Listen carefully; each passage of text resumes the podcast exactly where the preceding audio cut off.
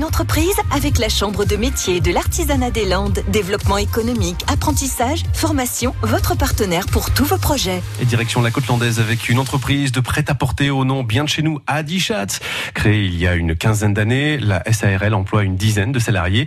Jean-Luc Lagrave est l'un des cofondateurs. Bonjour, euh, je suis Jean-Luc Lagrave, euh, co-créateur de la marque Adichat euh, basée à Cabreton dans le sud des Landes. Nous avons une activité de fabricant sur le domaine textile et accessoires. Nous sommes créateurs donc de la marque Adichat et nous développons beaucoup de choses en interne depuis la création et tout ce qui va être lié donc à la partie manufacture, euh, notamment euh, transformation des produits qui sont assurés via notre atelier de sérigraphie et de broderie. Lors des tournées euh, commerciales comme en ce moment, forcément, j'essaie d'articuler mes journées autour des rendez-vous clients, que ce soit dans les Landes, dans la Grande Gascogne, donc entre Bordeaux, Toulouse et Bayonne, et au-delà, puisque nous avons des comptes clients sur le Grand Sud-Ouest, quelques comptes ponctuels sur la région parisienne. J'essaie de gérer les encours propres à mon rôle lié donc au développement commercial, marketing et communication, qui sont mes attributions.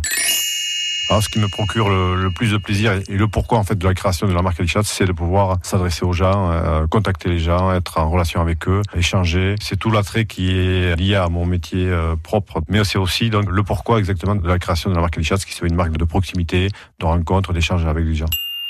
Nous avons pour euh, objectif d'évoluer tout en euh, développant maintenant euh, la marque Adichatz avec la création d'une marque prêt-à-porter, plutôt sport premium, qui nous permettrait d'attaquer un marché un petit peu complémentaire, notamment